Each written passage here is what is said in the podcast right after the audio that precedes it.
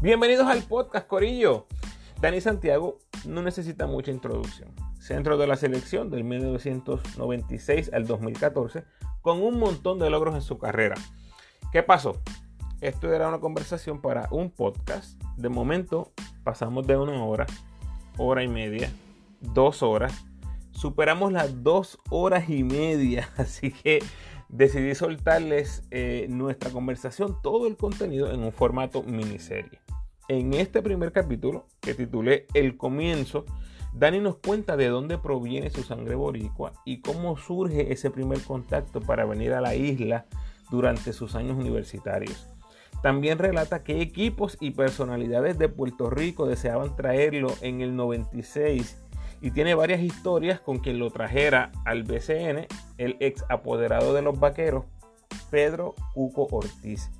Dani recuerda dónde y cómo nace su amor por el baloncesto, que por cierto no fue su primer amor en el deporte. Eh, sus años de high school, Yuko, División 1 con Nuevo México y el papel que jugaron Edgar Padilla y Carmelo Travieso para que Dani llegara a Borinquen varios recordatorios. Me puedes enviar tus preguntas, comentarios o sugerencias a elramuopina.gmail.com y te invito a que me sigas en tu red social favorita, Instagram, Facebook y Twitter como El Ramu Opina. Si te gusta lo que escuchas, te invito a que te suscribas al podcast en tu plataforma favorita y por favor me dejes tu mejor review, esas 5 estrellas donde sea posible. Gracias por tu sintonía. Que disfrutes.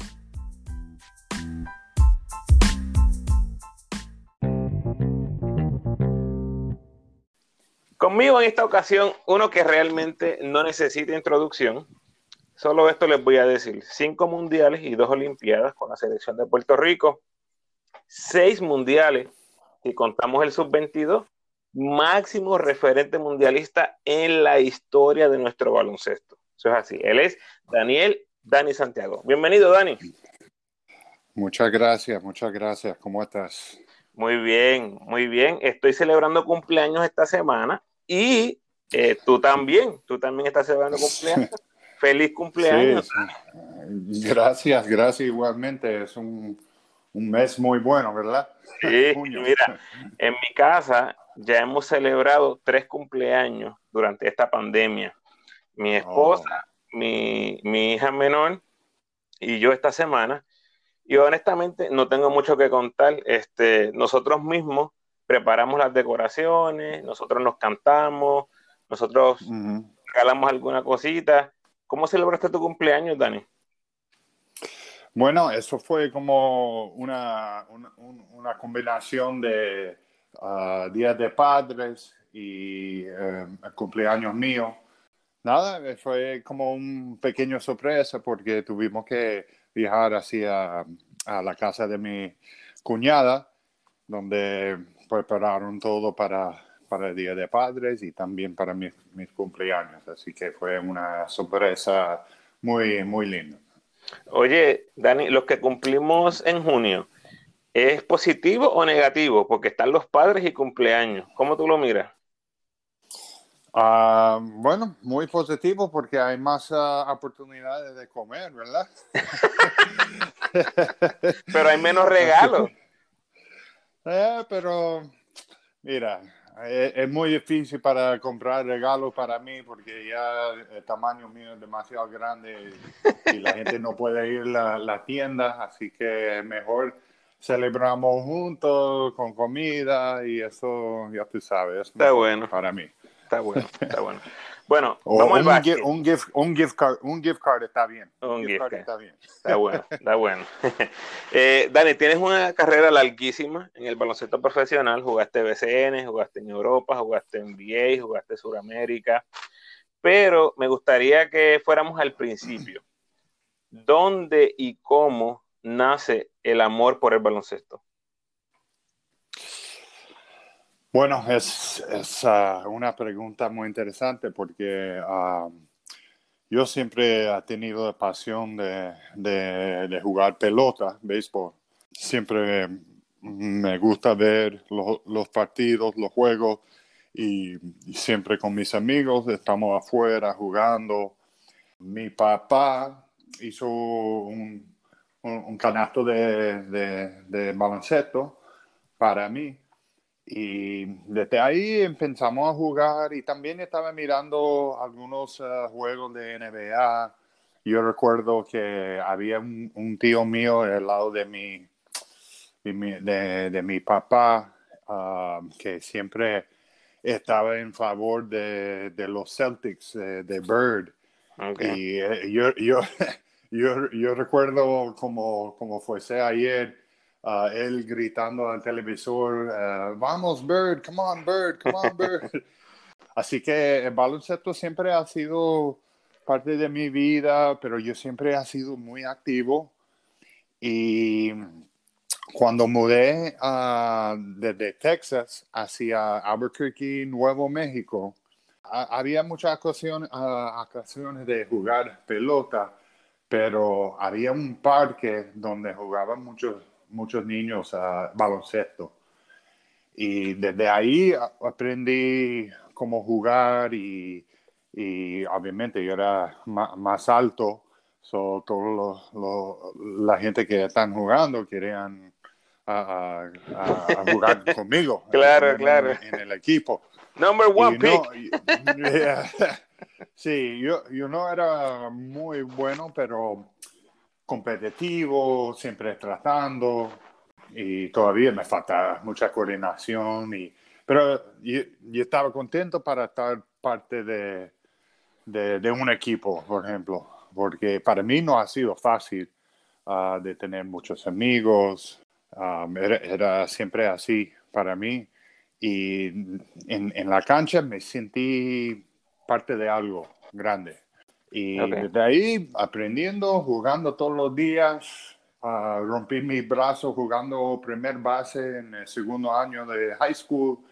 Y después de ese momento, eso también fue el año que jugué mi, mi primer año de high school, pero como sophomore. Empecé uh, tarde pero después, ah, cuando rompí mi brazo en primer base, me quedo pensando, voy, voy con baloncesto. Un poco menos peligroso, no sé. so, desde ahí me metí en baloncesto todos los días, jugando en parques, a donde sea, aprendiendo, mejorando mi juego, como un, un estudiante de juego. Pero era casi todos los días. Desde ahí eh, crecí de amor de, jugar baloncesto. Ok, cuando sales de high school, que realmente no sabemos qué tipo de, de, jugador eras en high school, nunca hemos visto estadísticas, ni hemos visto nada, pero llegas al Junior College en tu, en tu año de freshman, 94-95. ¿Recuerdas algo de esa época? ¿Cómo surge esa oportunidad de ir a jugar el Junior College? Bueno, este, en términos de mi carrera de high school, no, no había mucha, uh, mucha acción. Solamente el, el senior, eh, eh, el último año de senior year. Ahora mismo yo tengo videos que voy a subir um, de, de, de, algunos juegos míos en, en high school. Um, yo, yo, era como un diamond in the rough. Okay. okay. muchas cosas para, para aprender y yo sabía si, si mete todas mis aspiraciones de, de, de, jugar en otro nivel, tuve que trabajar bien duro, bien duro. Y también si yo quiero la oportunidad de jugar en una universidad, ahí tú sabes, tengo que trabajar más, más duro todavía.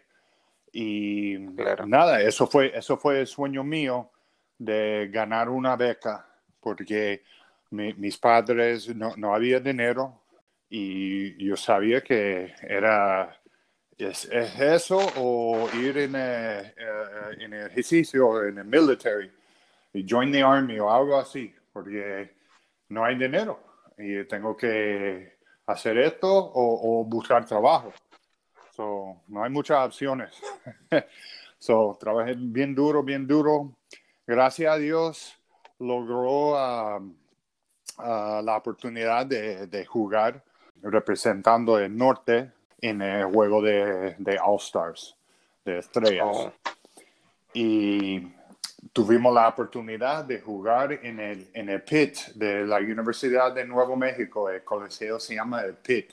Entonces tuvimos la oportunidad de jugar ahí y yo tuve un juego bastante bueno, como 15 puntos y nada, algunos, algunos donkeos y obviamente yo era más, más grande en la cancha.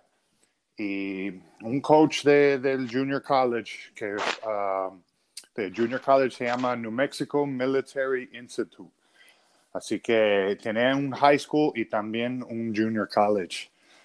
Um, el coach era, el assistant coach era como 6'10, jugó en el CBA, se llama Porter Cutrell.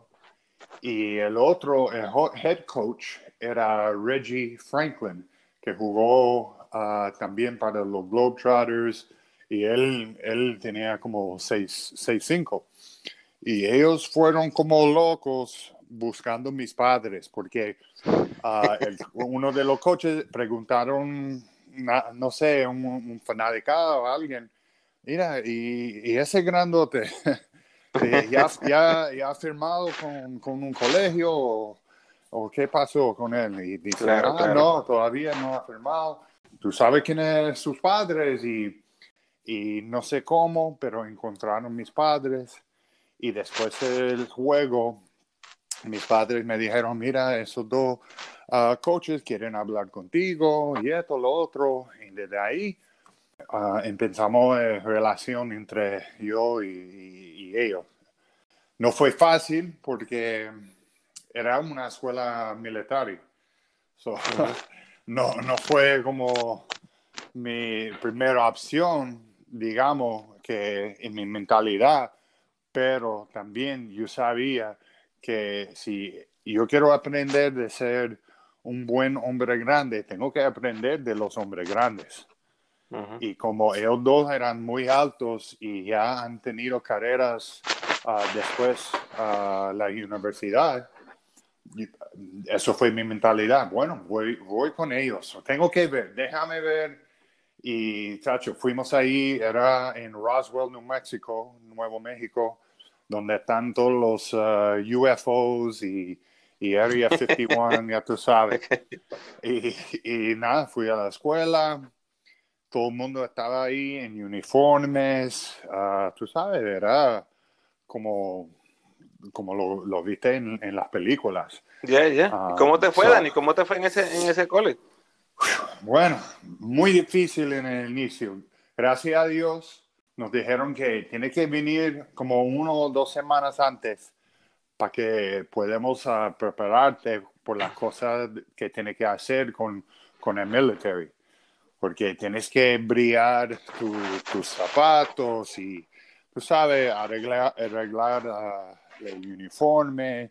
So, tuvimos como un head start. Ellos nos enseñaron cómo hacer las cosas y, y, eso, fue, eso fue muy bueno porque cuando empieza la escuela y llegamos, llega todos los estudiantes, eso es un shock factor porque todo el mundo está gritando y hay una mezcla de high school y, y junior college y tú sabes, es, es como un revolú y, yeah. y tienes tiene que estar bien callado y y cuando tienes que hablar, tienes que saber lo que estás diciendo, porque si no, tienes que hacer muchas push-ups y estaba haciendo muchos push-ups y, y corriendo. Exacto, exacto. Pero gracias a Dios, uh, con la enseñanza de mi, mis padres, yo, eso no fue un factor uh, para mí. Uh, no, no me gustó mucho como la gente grita, ni, pero es, es parte de, de, de, de estar en, en, el military. So, el, modo, pero, el modus operandi de ellos. Eh, exacto, method of yeah. operation. Así que exactly. fue así. Yo, yo recuerdo uh, mi, mis padres, uh, llorando que man, es, es, ellos están locos aquí. no sé, yo no sé por qué estoy aquí. Uh, pero después de eso ya pasó y está ok, mira, eso fue mi decisión. tengo que hacer lo que quería hacer y, aprender de esos coaches. Y básicamente escondí en, en el gimnasio. Um, mm. Y gracias a Dios, uh, esos dos coaches uh, me enseñaron mucho, eran buenas personas y el equipo estaba bastante bueno también, uh, buenos jugadores. la liga eh, en esa época era parte de Nuevo México, había escuelas en Nuevo México, pero muchas, muchas escuelas en, uh, en Texas, donde, donde Larry Johnson, que jugó muchos años en Nueva York y Charlotte con Alonzo Morning, él jugó ahí, uh, jugó jugadores fuertes así, así que no era una liga de, de, de, cupcake. Claro, claro. Pero eso es lo que necesitaba. Um, pero nada, fue una experiencia única. Gracias a Dios, tuvo un año muy bueno. Yo, yo creo que yo estaba primer uh, equipo de, de nuestro uh, conference, um, uh, first team. Y, y, nada, el primer día que llegó ahí, vi el, un compañero mío y su, su locker, su camarino, y vi todas, todas las cartas que mandaron uh, de otras universidades, como recruitment letters.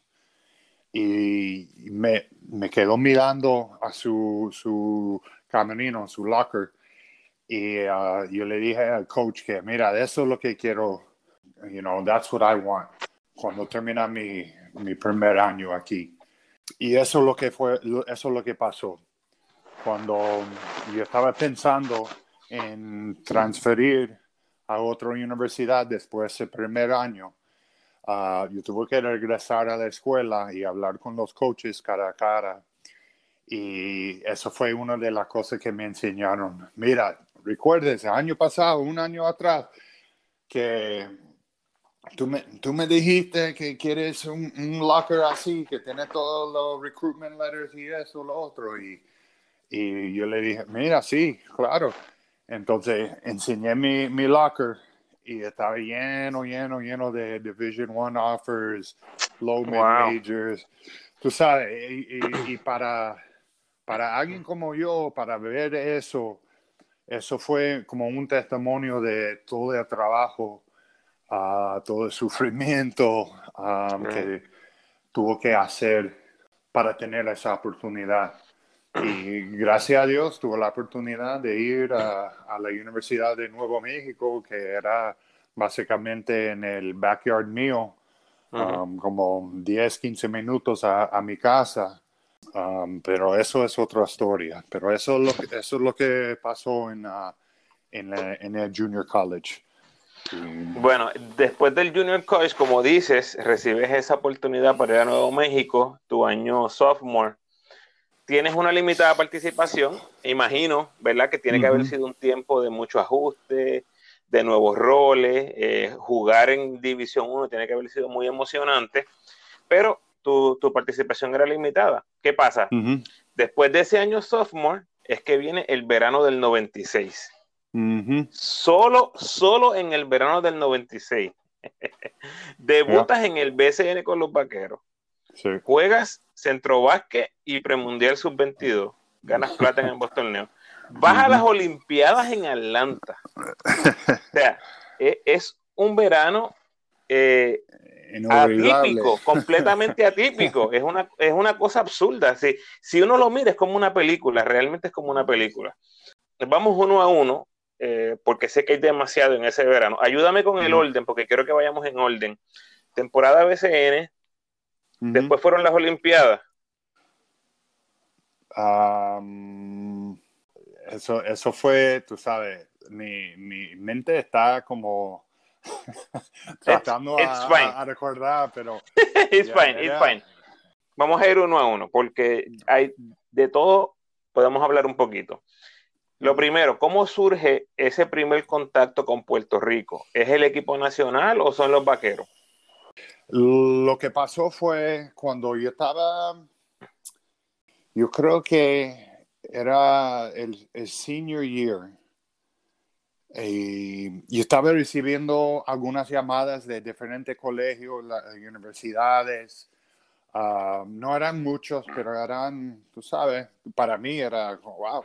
Y un señor que yo creo que fue ah, asistente de, de, la Universidad de Adams State College, yo creo que fue en, en Colorado.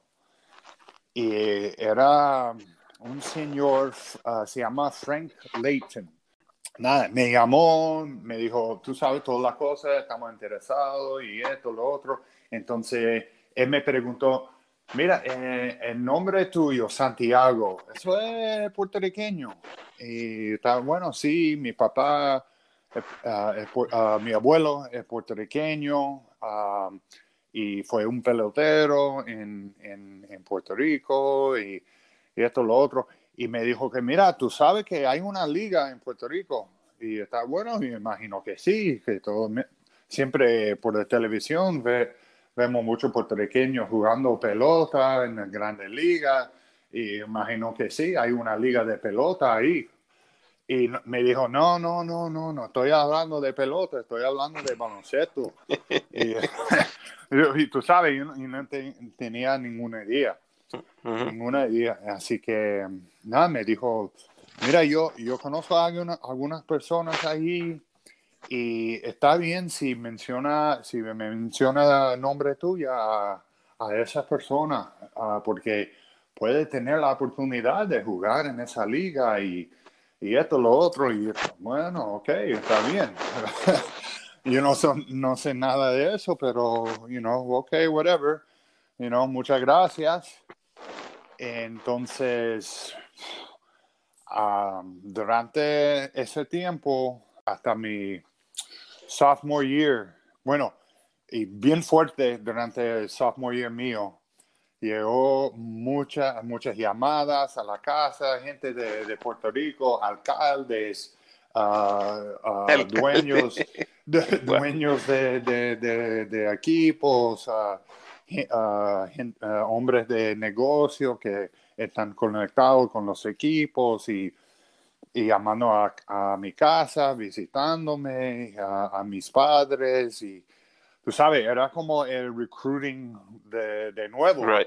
Que ya yo, estaba, bueno, I thought I was done. Y pensé que ya, ya eso ha terminado, pero todavía. So, nada, uh, encontré mucha gente Santurce, Ponce, Fajardo, eh, obviamente Bayamón. No estoy seguro si había otro más, pero tú sabes, un montón de nombres que, de, ciudades que yo ni sabía que existía. Así que era bueno porque tuve que aprender más de, Puerto Rico. Pero cuando llegó a, a, a Cuco Ortiz y Josián, eso fue, tú sabes, el, el deal, deal breaker. Eran gente que pudimos confiar. Mi mamá estaba como ah, en paz, ah, hablando con, con, ellos.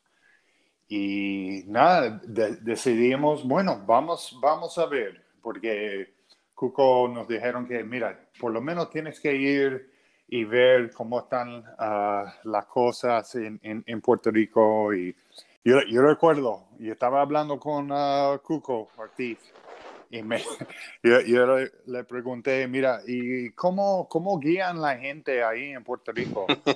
Ah, hay, hay, muchos accidentes y me dijo que, en, en inglés me dijo, not as much as there should be. Así que como guían la gente, tiene que, ser, tiene que ver más accidentes, pero no hay muchos accidentes porque todo el mundo guía un poco loco ahí. Wow. pero eso, yo recuerdo eso, esa conversación y decidimos uh, a viajar a Puerto Rico.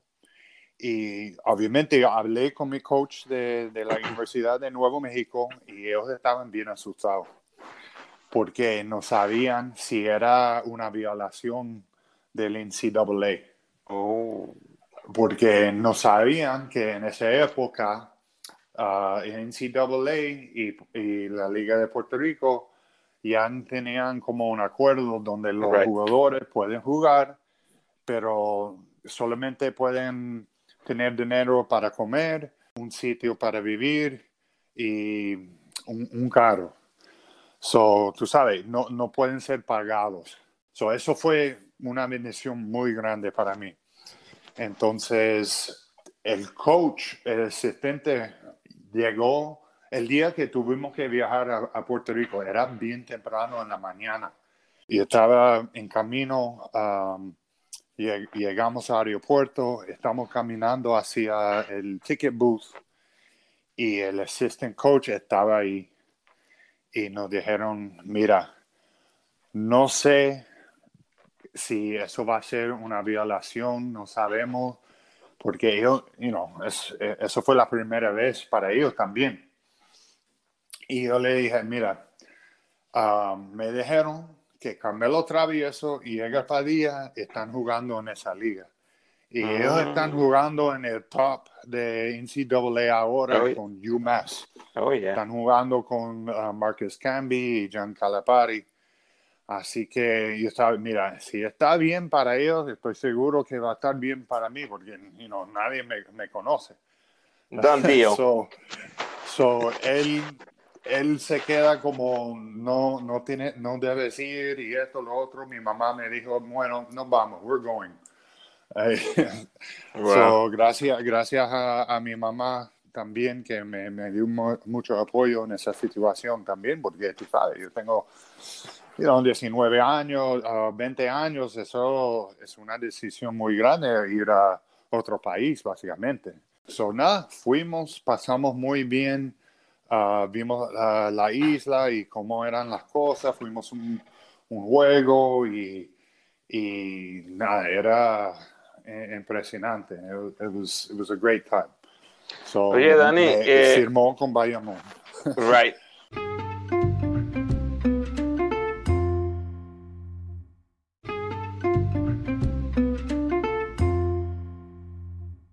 me pregunto, cuando Cuco habló contigo, ¿te dijo que eran los campeones y te enseñó el video de Gidel Padilla ganando el campeonato?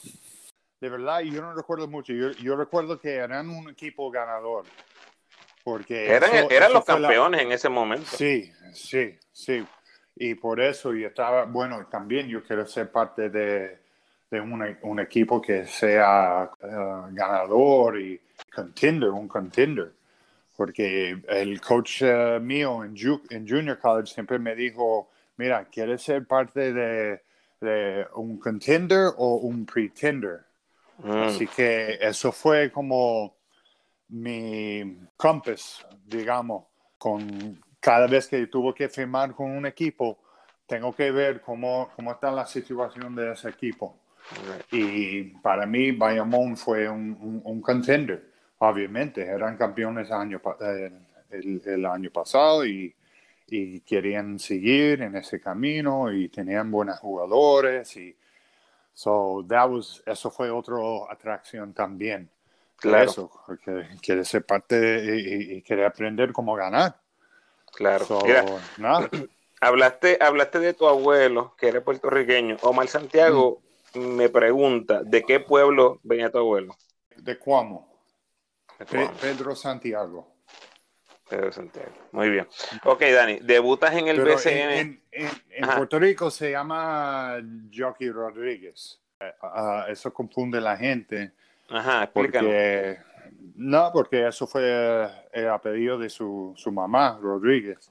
Y yo tengo familia todavía en, en, en Ponce y Cuamo y Guanadías, en esa área que uh, el apellido es eh, Rodríguez. Así que él, cuando llegó a los Estados Unidos, tiene que poner el nombre de, su papá. Santiago era el nombre de su papá y su primer nombre era Pedro, jockey.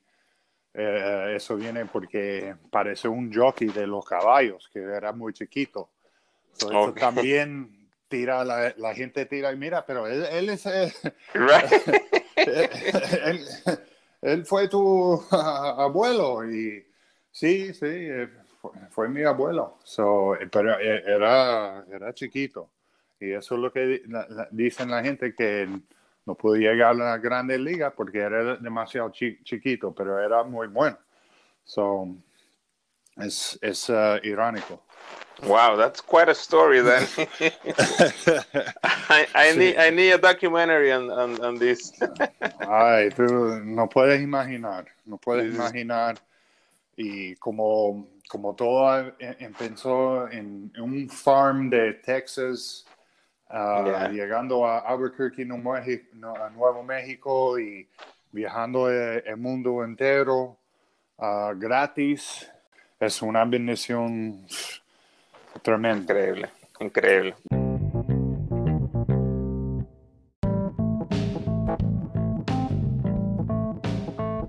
Muchos de esos viajes por el mundo es de lo que conversamos en los próximos tres capítulos de la miniserie, empezando por su pase por los vaqueros y el equipo nacional.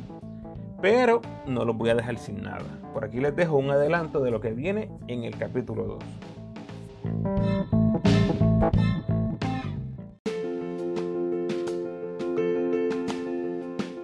Tuvimos la oportunidad de jugar contra Picolín en San Germán cuando uh -huh. él estaba ahí. Y uh, yo, yo, tuve la oportunidad de defenderlo y um, él le gustó mi juego y yo creo que alguien, un reportero, estaba preguntando a él sobre mí y, y él dijo que necesitamos a Dani uh, en, la, en, la, selección. Algo así. Oh, wow. Entonces, eso fue, tú sabes, eso es el pico.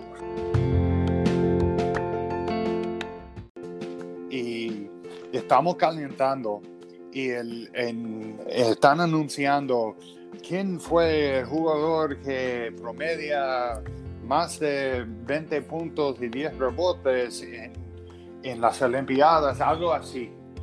Y, y, y está, ah, no sé quién, estaba calentando. Entonces, tú sabes, te dan como 10, 15 segundos y le pusieron a uh, José Ortiz. I know that guy. Mira, estoy jugando con él. ¿Y te dieron la sortija?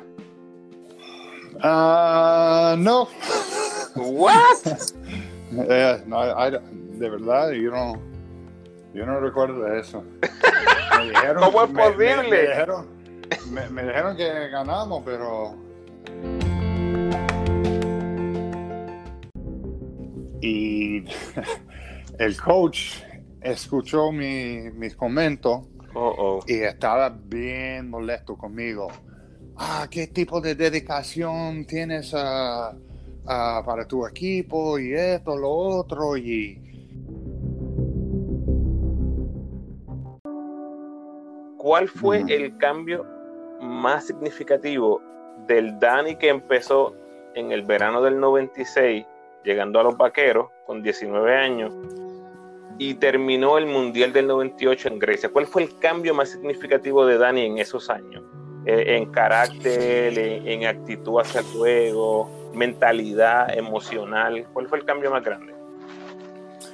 Um, yo creo que fue la...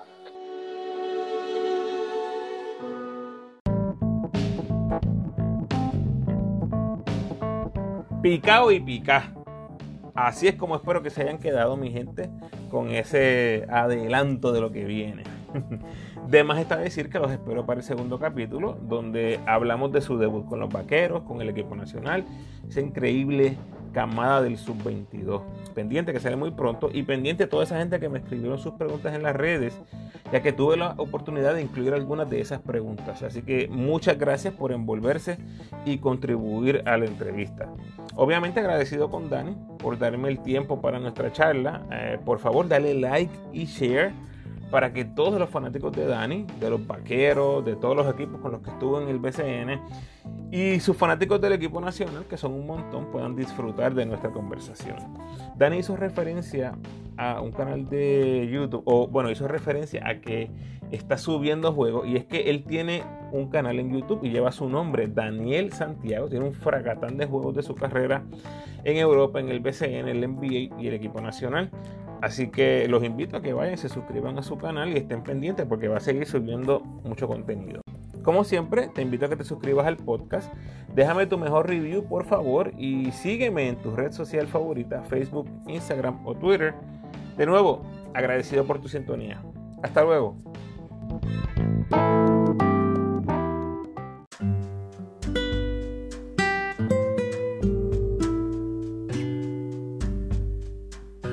El pensamiento de hoy.